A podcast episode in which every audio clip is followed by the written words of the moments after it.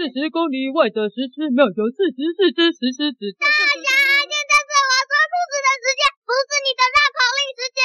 哦，好，我知道了。小师妹说故事，说故事，妹是小爱说故事，我是故事小师妹。给我来听小师妹说故事。来来来来，四十四只石狮子也比不上一只小师妹。啊啊！哎呀，好烦哦！从前从前有一个很爱抱怨的时钟，他在物品世界里什么事都可以抱怨。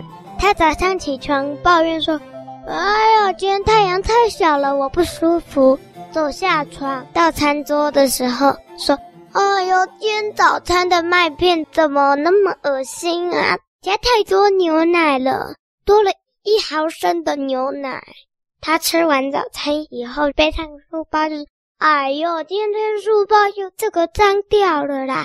哎呦，好烦哦。”然后呢，走走走走走。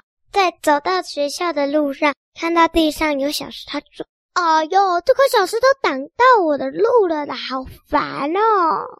到了学校，他太慢到学校，所以今天他不能抄联络簿了。他不能抄联络簿，他又说：“哎呦，好烦哦！为什么他们没帮我留？”然后呢，就这样，他每天都可以抱怨好几次。所以呢，认识他的所有人。都不喜欢他，他的爸爸妈妈很想要改变他的个性，但改不了。今天上课，他又要开始抱怨了。老师说：“请拿出课本。”小时钟够不到他的课本，开始抱怨说：“好哟，好烦哦，好难拿哦。”然后呢，等他终于拿出课本的时候，他已经不知道上课上到哪了。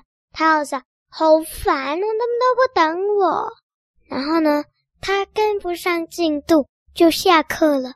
他就想，好烦哦，今天这个课没学会。但是立刻想到啊，下课了，就赶快到操场跟同学玩，打躲避球。每一次他被打到，都说好烦哦。但是每一次他只要闪过攻击，会没被打到，或者砸到别队的人，他都会说耶，好开心哦。但是他只要一不满意，就会说。哦哟，好烦哦！这天晚上，所有认识他的人都偷偷聚集在一起商量该怎么办。他们想到了一个非常好的点子。隔天早上，小时钟一起来，走到餐厅，他看到早餐，说：“哦哟，好烦哦！今天的早餐麦片加太多了。”这时候，他坐在对面的妈妈说：“哦哟，好烦哦！”又不喜欢我煮的早餐，小时钟被吓到了，因为平常爸爸妈妈都不会说什么，就在旁边看着。然后他就想，哼，算了。他走去上学，又要撞到了小石头，就说：“哦哟，好烦哦！”小石头就说：“哦哟，好烦哦！你每天都撞我。”嘿，小时钟吓到了。平常小石头都不会跟他抱怨，都让他撞，让他抱怨。今天上课他又太晚了，不能抄联络簿。他说。哟，好烦哦！又不能抄联络簿，他们都不等我。大家就异口同声的说：“好哟，好烦哦！你每天来不能抄联络簿，就一直抱怨。”今天上课他又够不到课本了，说：“哦哟，好烦哦！”大家就讲：“哦哟，好烦哦！你每天上课都拿不到课本，不会好好收吗？”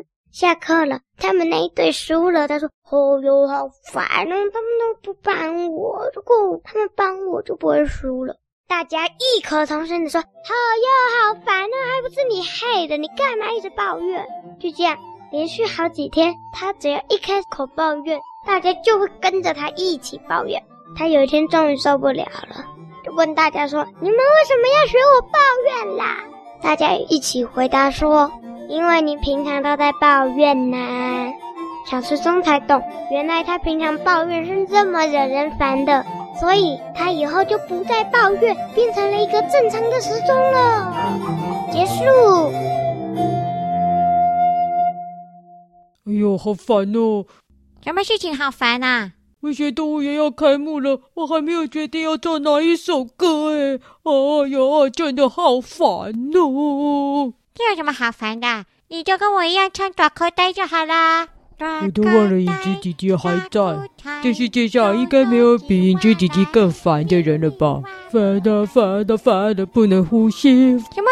大侠，你不能呼吸了啊！怎么办？怎么办？我的偶像不能呼吸了！完蛋了！完蛋了！完蛋了！呃，我赶快叫你去医院了！烦了烦了烦了，没有力气烦啊！